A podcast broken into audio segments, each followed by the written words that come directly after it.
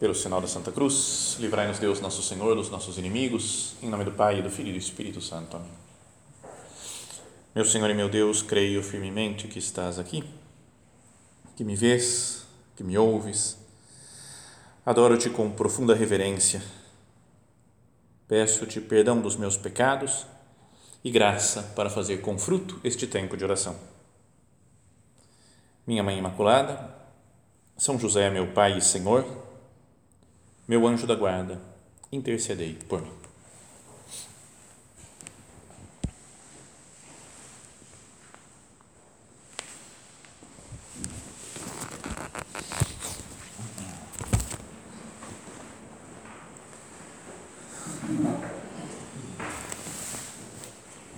Como dizíamos antes já, os santos são pessoas que podíamos dizer foram transformadas pelo Espírito Santo.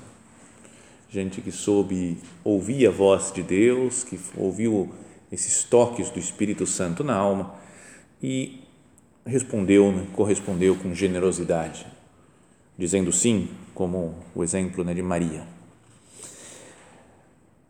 São José Maria, ele fez uma oração que falava disso daí, né, como que um, uma oração para o Espírito Santo.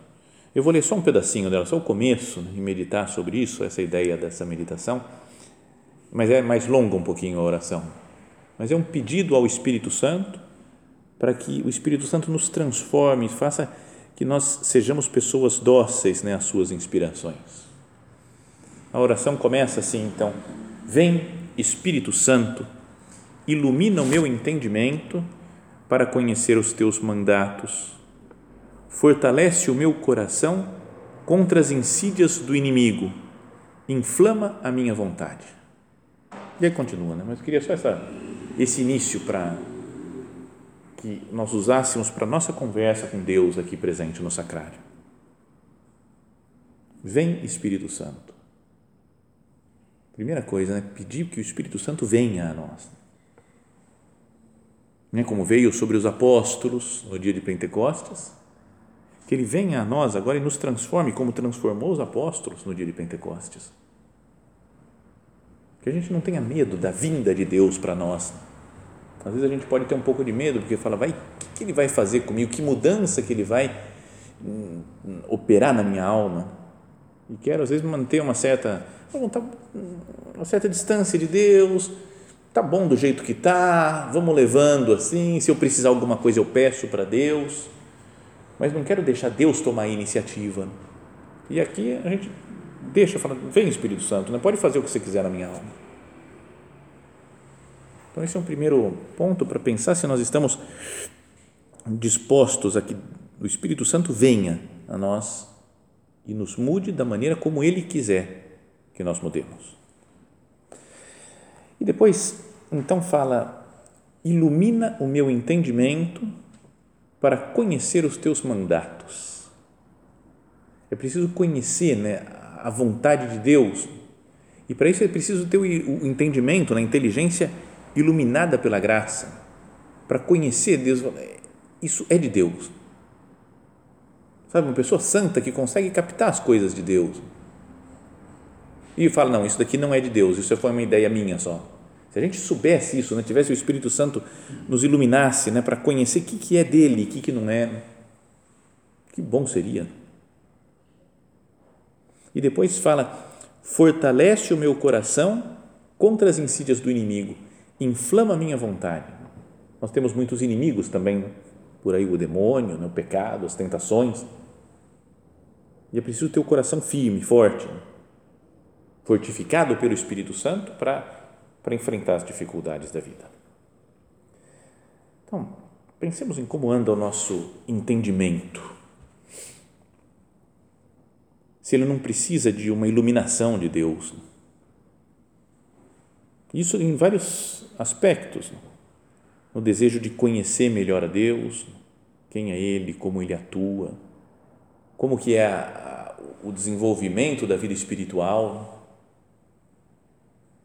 não, para que servem as coisas do mundo? Ter uma luz na inteligência para conhecer as pessoas melhor, poder ajudar cada um. é sem tem os, a doutrina da igreja fala dos dons do Espírito Santo, né, que são são como que algo coisas virtudes que fortalecem a nossa alma, né, que nos dão sabedoria, nos dão inteligência. É isso daqui, né? Luz para a inteligência e força para a vontade, para o coração. Então, para a inteligência, por exemplo, fala que uma dos, um dos dons, né, o primeiro, é o dom da sabedoria, que nos faz entender os planos de Deus, né, as ideias de Deus sobre o mundo, né, sobre tudo, sobre o universo, o plano da criação e do governo do mundo que Deus tem. Já pensou se a gente tivesse plenamente esse dom da sabedoria? Acho que muita coisa mudaria, a gente ficaria em paz. Eu falo, não, eu sei, Deus previu que acontecesse assim, as coisas são dessa maneira, sabe? Uma, uma paz de viver dentro das. com, essa, com o dom da sabedoria, né? conhecendo os planos de Deus. Depois tem outro dom que é parecido o nome, né? mas é o entendimento, que aí é para entender as realidades divinas. Né? Conhecer como, um, sei lá, um um aluno de teologia, é bom pedir isso daí, né? Falando, me dá o dom do entendimento para entender essas coisas da sua natureza. Né? Quem é você, meu Deus? Para entender a Santíssima Trindade. Né? Para é, Santa Teresa, acho que foi, parece que recebeu uma luz especial sobre a Santíssima Trindade uma vez, eu entendi um pouco a mais e me deu uma grande alegria. Acho que foi ela, né? ou alguma outra santa me deu uma grande alegria, mas não conseguia nem explicar em palavras humanas o que, que era naquela que tinha entendido da Santíssima Trindade. Mas foi uma luz para a inteligência que captou coisas melhores. Né? Entendeu mais a fundo o mistério de Deus. Ou é, o dom do conselho. É outro dom do Espírito Santo, né, de aconselhar as pessoas. Se eu eu vejo qual que é a vontade de Deus para essa pessoa, para aquela outra. E os santos são assim, né? Mas tem alguns santos, imagina se a gente encontra um santo mesmo. Entra aqui agora um Padre Pio, por exemplo, e olha para nós. Você fala, cara, ele sabe tudo da minha vida. Não é? Basta ele olhar e ele sabe tudo. Não tem, não tem o que esconder. Né? E aí ele pode me aconselhar melhor Pode falar, o que você precisa na sua vida é tal coisa. E dá uma segurança para ele, falar, beleza, ele viu, né? ele sabe o que é que é importante para a minha vida. Já contei de um, uma pessoa da obra, mais velha, é um senhor já, que ele, que acho que é muito santo, tinha até no centro que eu morava, lá com, com ele, em São Paulo, alguns anos atrás, tinha fama de santidade, né? o pessoal, molecada, tudo que frequentava, falava, esse é santo, não, esse, esse é santo já, esse é santo, e você viu o cara é sempre rezando, rezando, rezando, rezando, atendia com muito carinho todo mundo. A fama, a fama de santidade, assim, em vida. E às vezes a gente fazia alguma reunião, alguma coisa assim, para decidir o que nós vamos fazer, vamos fazer isso aqui, vamos fazer aquilo, tal, tal. E muitas vezes a minha ideia não batia com a dele. Ele falava um negócio, eu falava, não, não, acho que tem que ser, ele, não, eu acho que é desse jeito daqui. Eu falava, não, acho que tem que ser do outro jeito.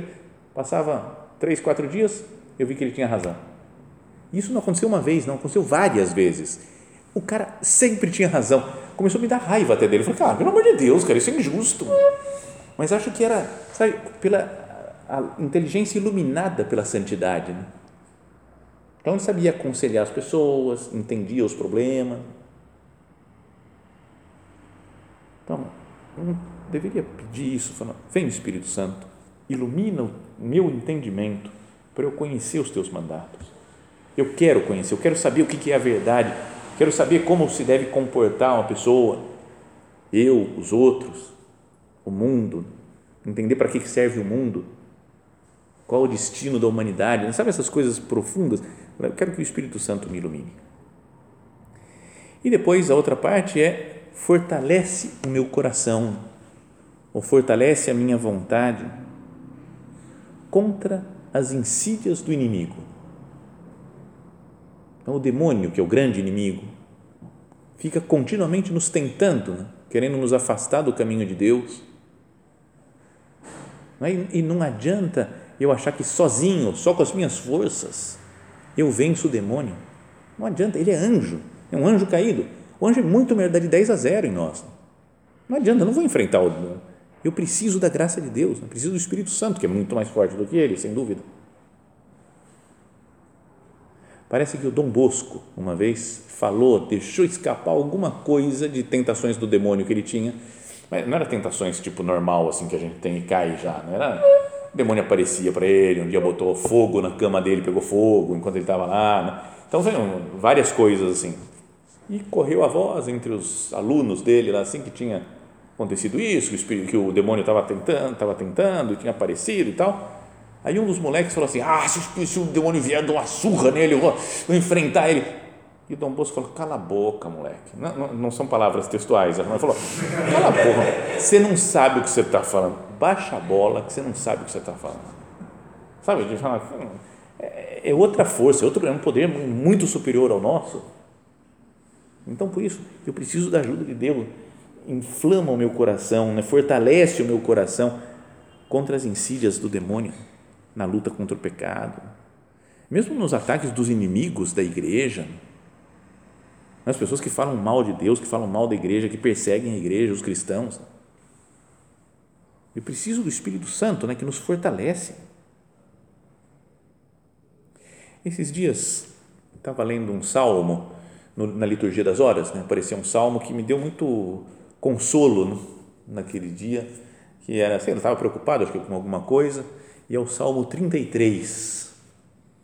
Vou ler ele aqui, mas depois quando eu estava preparando a meditação, ele veio à cabeça, né? Falar, vamos meditar nesse Salmo 33, que fala da fortaleza de Deus, né? da força que Deus transmite aos seus aos justos. E lembrei que tinha uma eu falei, acho que acho que é esse salmo que o Padre Gustavo, não sei se vocês conheceram o Padre Gustavo, era um outro padre que morava aqui antes, há alguns uns oito anos atrás, mais ou menos, e ele ele fez a tese de doutorado dele em teologia eu falei, acho que tem alguma coisa a ver Espírito Santo e o Salmo 33. Aí fui procurar a tese que ele tinha deixado comigo, hein? E peguei o título da tese. E o título é O desenvolvimento da pneumatologia.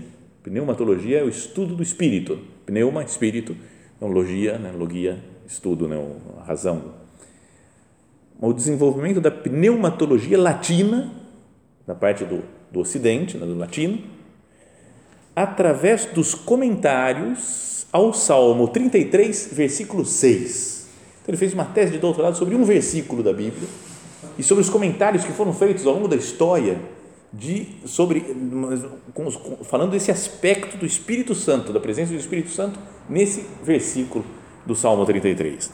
Então vamos lá, o salmo começa assim: ó, Exultai justos no Senhor que merece o louvor dos que são bons.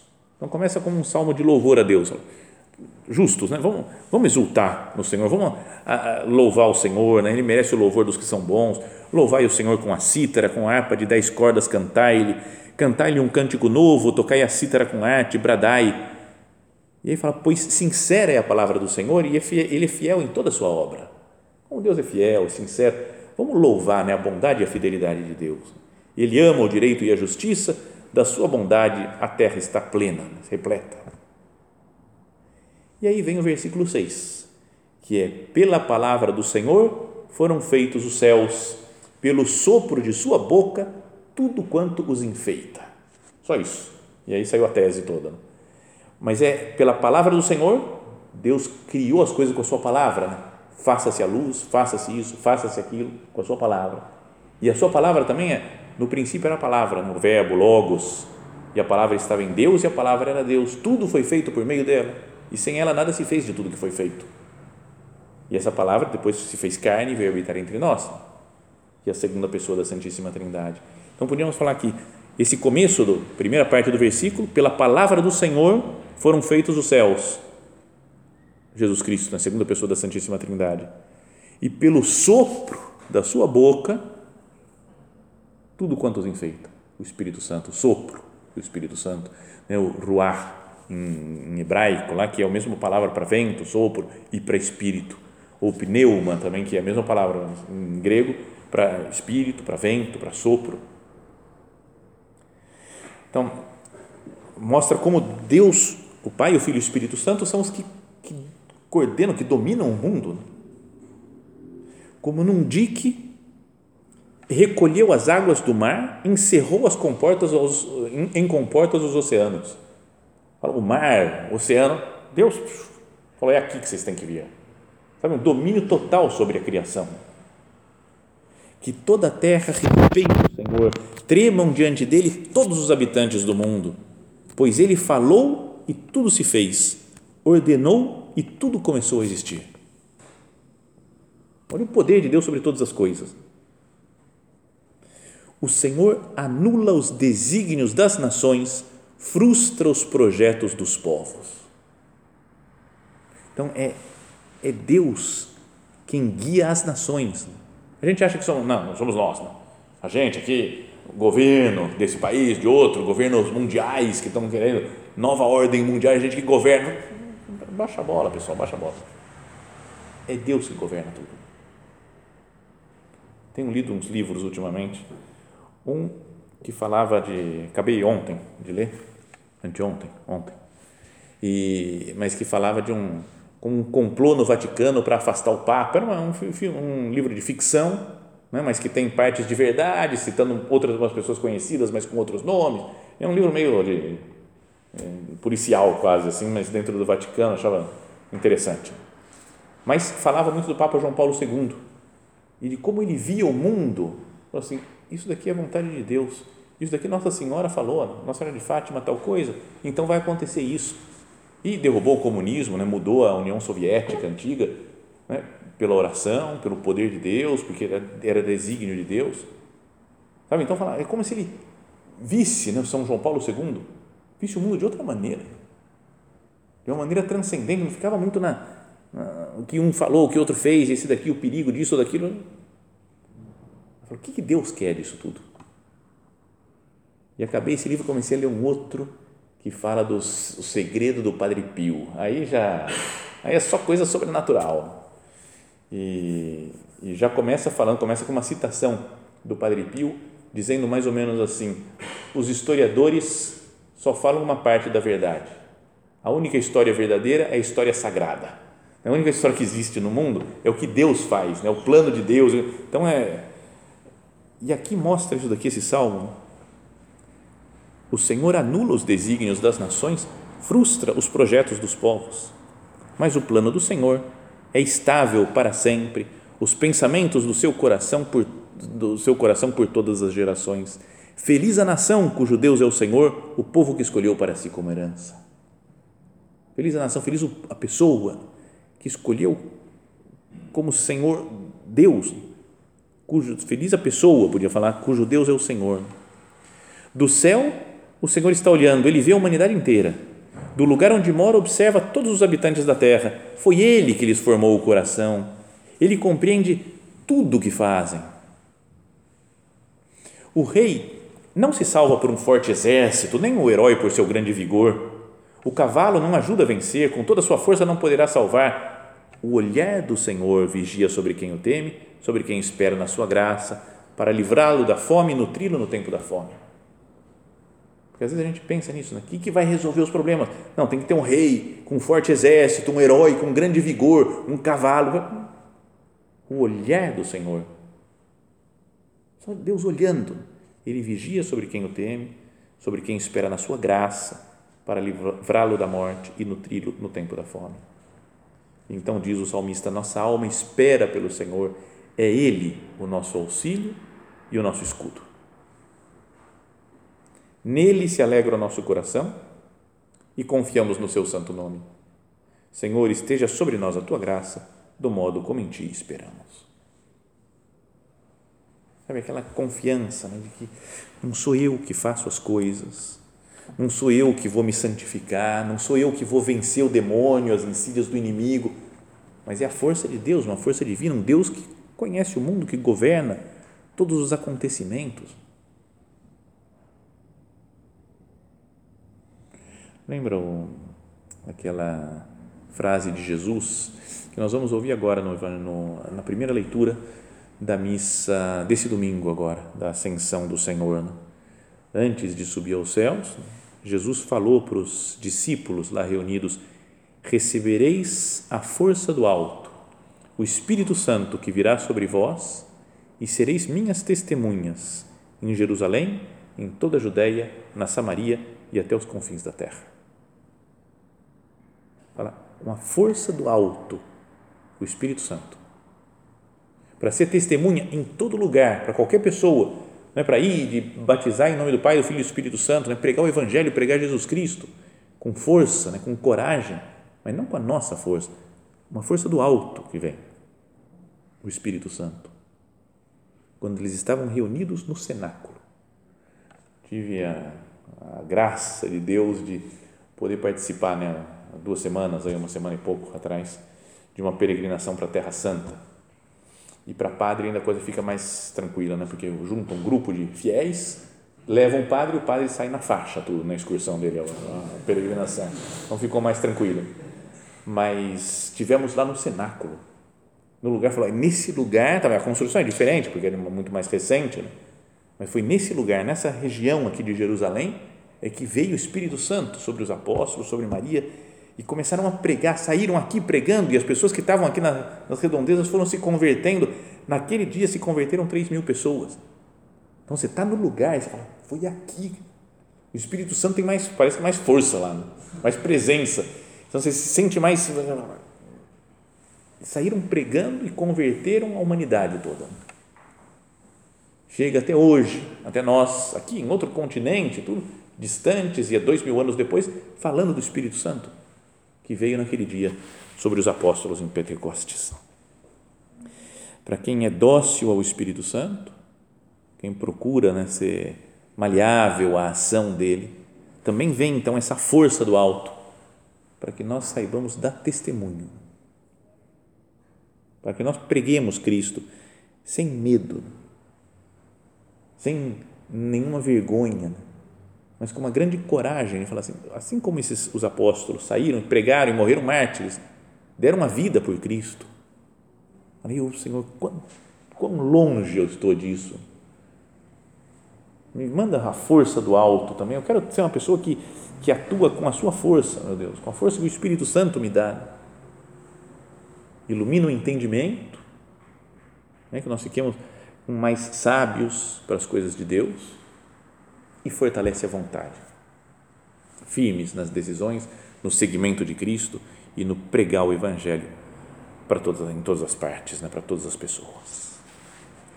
Vamos terminando então o nosso recolhimento dirigindo-nos de novo, né, como fazemos sempre, a Maria Santíssima. Que ela esteja junto de nós, né, que nos acompanhe, que nos faça ser dóceis ao Espírito Santo.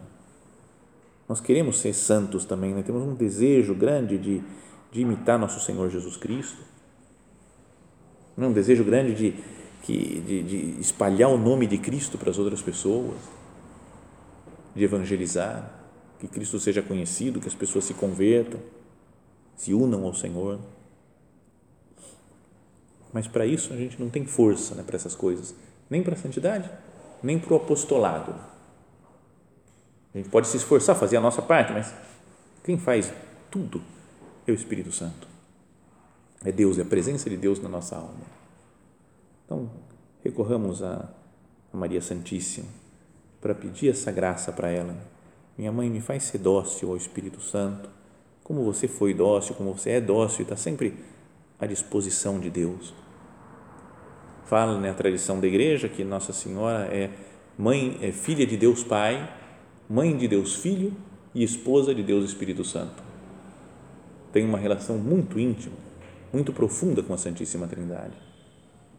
E que nós também, né, se é real aquilo que Jesus falava, né? Com o mesmo amor que o Pai o amou, Ele nos ama também. Como o Pai me amou, assim também eu vos amei, com o amor que é o Espírito Santo. Então, assim como Maria tem uma intimidade profunda com a Santíssima Trindade, nós também estamos chamados por Deus a ter essa intimidade. E isso é a causa da nossa santificação pessoal e do apostolado grandioso que nós podemos fazer nesse mundo.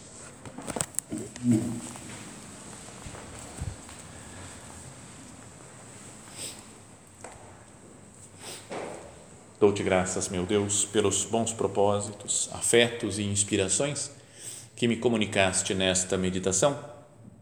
Peço-te ajuda para os pôr em prática. Minha Mãe Imaculada, São José, meu Pai e Senhor, meu anjo da guarda, intercedei por mim.